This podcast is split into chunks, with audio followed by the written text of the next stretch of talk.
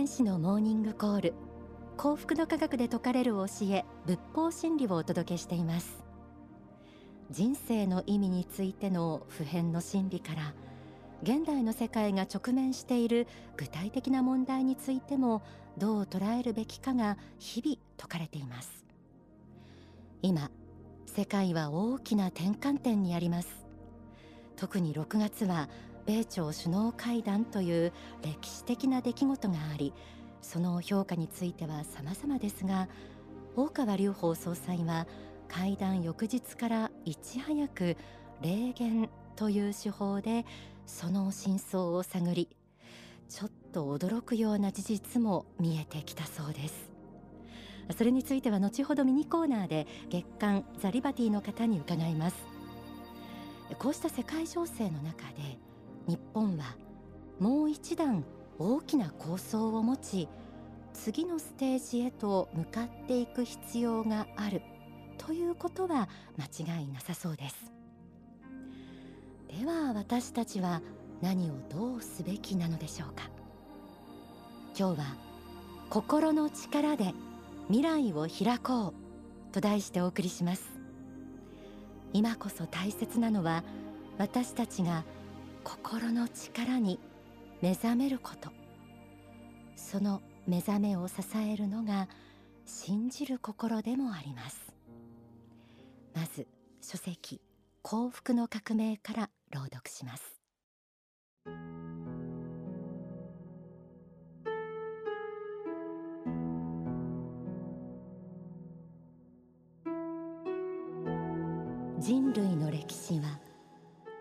人々の集合想念によって作られていきます。多くの人の心が明るい方向を向き明るい未来を求めているならば世界は明るい方向へと向かっていくはずです。反対に人々が暗いものを求めているならば世界は暗い方向へと転がっていくでしょう。まず心の持ち方を固めなくてはなりません。積極的で建設的な方向へ常に心を向けていればそうした方向で全てが展開していくのです。未来を信ずる心。最終的に未来は明るいということを信ずる心が非常に大事なのです。皆さんは明るい未来を信じることができますか？そんな風に思える要素がない。信じようがないと思う方もいらっしゃるかもしれません。それでもこの真理を知っておく必要があります。明るい未来はまず信じることから始まっていくのだと。それはこの世界が仏の御手の中にありすべては光に向かって進んでいると信じる気持ちでもあります。仏を信じ仏の世界を信じる心。そこからすべてが始まっていきます。書籍奇跡の方にはこうあります。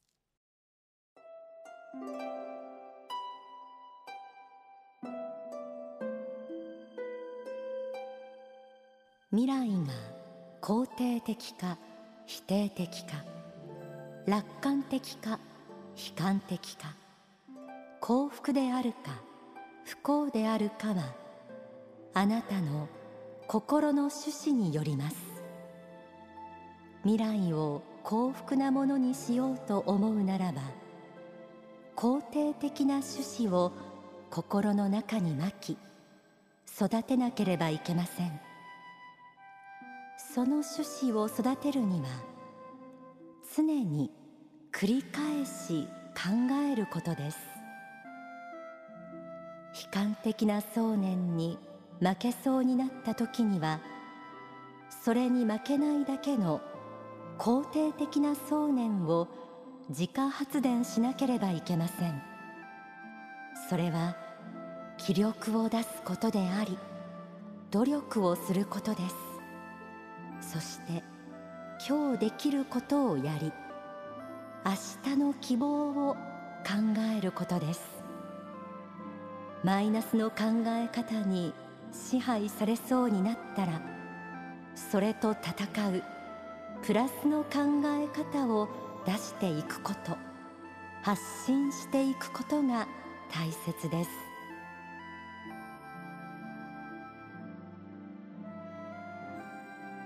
この世はできない理由を説明するための事実にあふれています。周りが反対するからこれができない。昔ながらの慣習があるからこれができない。元手がないから夢を描けない。進めない。こうした言い訳に負けてしまい結局今まで通り現状維持に甘んじてしまうことありますよね。ネガティブな感情に負けないためには心の中に肯定的な趣旨を巻き続けることだとありました。必ずできるやりきるという思いを繰り返し持ち育てていく。信じる心を強くしていくことが大切です。そして明るい未来を開くためにはその思いを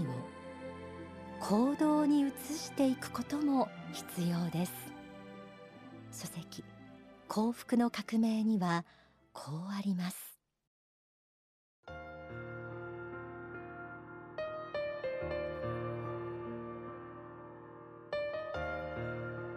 未来を信ずる心があればやるべきことは現在ただいまにしかありません。現在ただいま今日一日の中に未来において成功するための秘訣があるのです。今日も一歩を進めるということが大事なのです。将棋に例えて言えば今日も一手を指すということです。対極的に未来が明るいことを信じたならば一日の枠の中でやるべきことをやるのです。もちろん今日一日だけでは人生という将棋が積むところまではいかないでしょう。人生というものは棺桶の蓋が閉じるまで罪にはなりません。しかし今日も一手を指すことは可能なのです。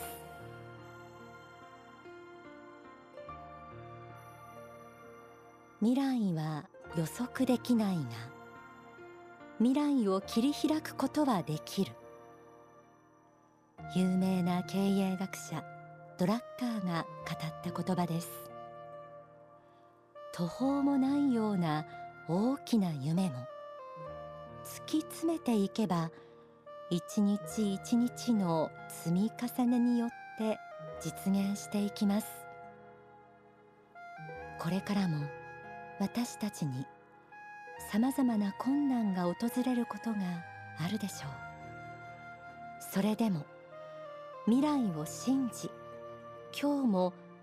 着実な一手を指す。こうした精神を持っていれば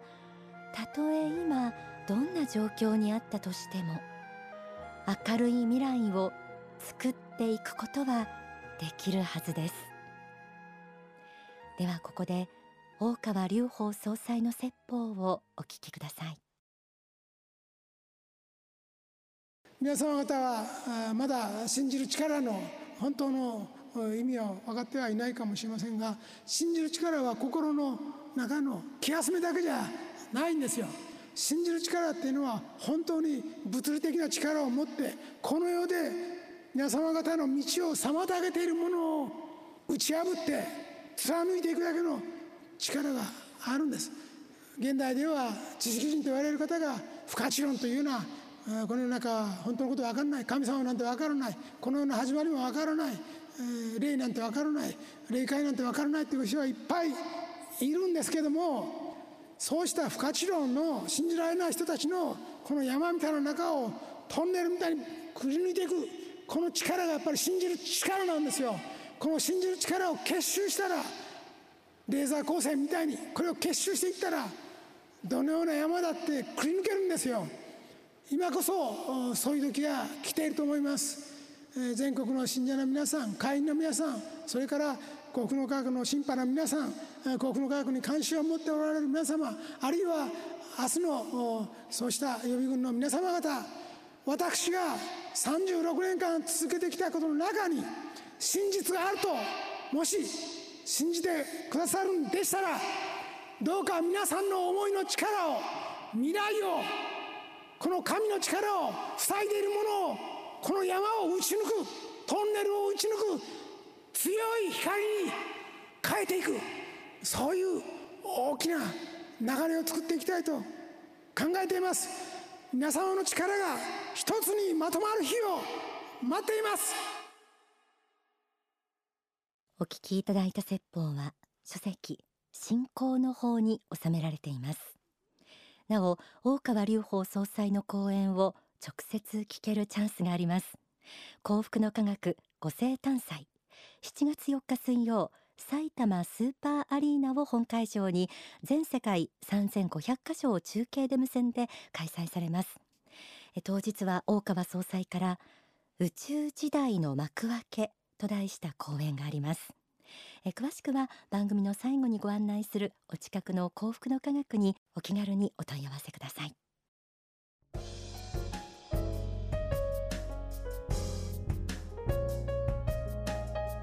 天使のモーニングコールこの時間はオンダソファーです。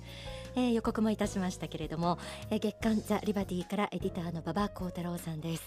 えー、まずザ・リバティとはどんな雑誌か初めて聞く方にちょっとご紹介お願いします、はい、そうですね、えー、月刊雑誌なんですがページをめくる未来が見えるというコンセプトを打ち出しておりまして、うん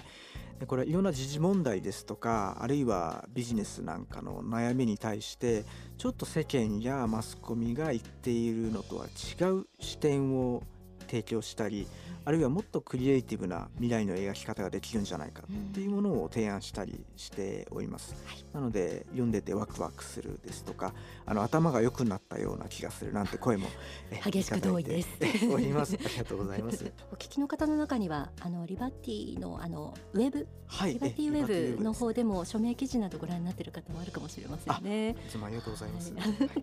今日よろしくお願いします。よろしくお願いします。まあ時代も時代というかこのご時世で米朝首脳会談などもあった後、はい、もう本当に私たちはあの事実やその後の情勢をどう見るべきかなどを、はい、大川総裁の発信にすごく注目してでそれが活字になっているリバティ、はい、えー、それをご覧になる方もたくさんいらっしゃると思うんですけれども、ね、あのどんな感じでこうあの捉えていらっしゃいますか？そうですね。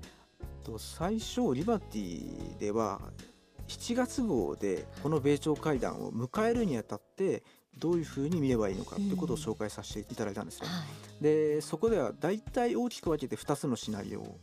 用意してまして、はい、1つはトランプさんが完全に譲歩して、うん結局金正恩に核をやめますというのを口約束のままごまかされて時間稼ぎをされてしまうかもしくはトランプさんが非核化をするつもりがないんだなということで軍事攻撃をかけてしまう。それによって非核化と体制補完がされてしまうっていう2つのパターンがありえますよね。ということを予測していたんですけれども今回実はその第3の道じゃないですけれどもこれが実は金正恩が無血解除をした。つまり非核化も受け入れたし、さらに踏み込んで開国といいますか、経済開発もアメリカの支援で進めていくという路線に舵を切った可能性がこれ高いですよね。というシナリオを紹介しております。なるほど、はい、その判断の元になるものはやはり大川隆法総裁の霊的アプローチによる宗教的アプローチによる霊そうですね。そちらはかなり大きかったですね。でその情報をもとにいろんな報道内容とか見ていきますと、えーはい、確かにそうかもなっていう感じで点と点が線でつながるようなところがかなりあるので、そちらの方もリバティ8月号では、あのご紹介させていただいております。実はあの岡総裁の発信を受けまして、第三の道無血会場が最善だということは、リバティでも発信をしていまして、で圧力はかけることはかける、軍事的にも経済的にも圧力はかけるけれども、それは何のためかというと戦争をするためではなくて、潔く金正恩が無血解除平和的な開国非核化を判断できるようにということだったんですよね。なのでそれが最善だと訴えていたのが今は実現した形になりまして、まあ、先月ぐらいはちょっと不安になる向きも報道を見てるとあったんですけれども結果的にそういう方向に行ったっていうのはあの嬉しい反面驚き反面というところですね。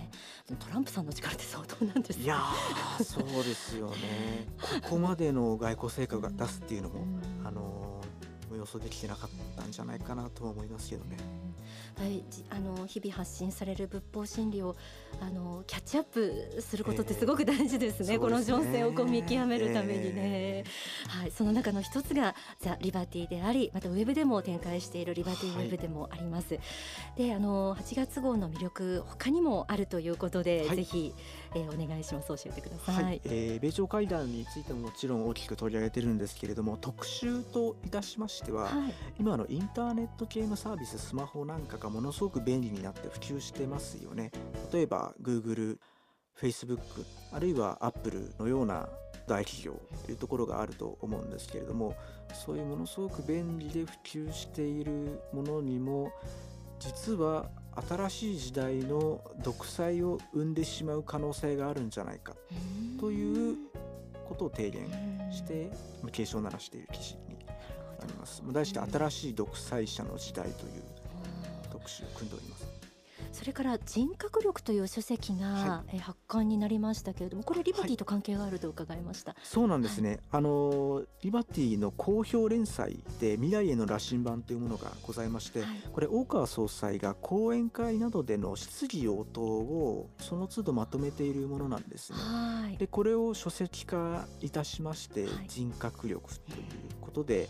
えー、リバティブックスから発刊させていただいております。そうでしたか。はいこちらもぜひ必読です。よろしくお願いいたします、はい、えー、今日は走り気味にいろいろ伺ってしまいましたがまずは月刊サリバティをお読みください、はい、リバティからエディターの馬場幸太郎さんにお話を伺いました。ありがとうございました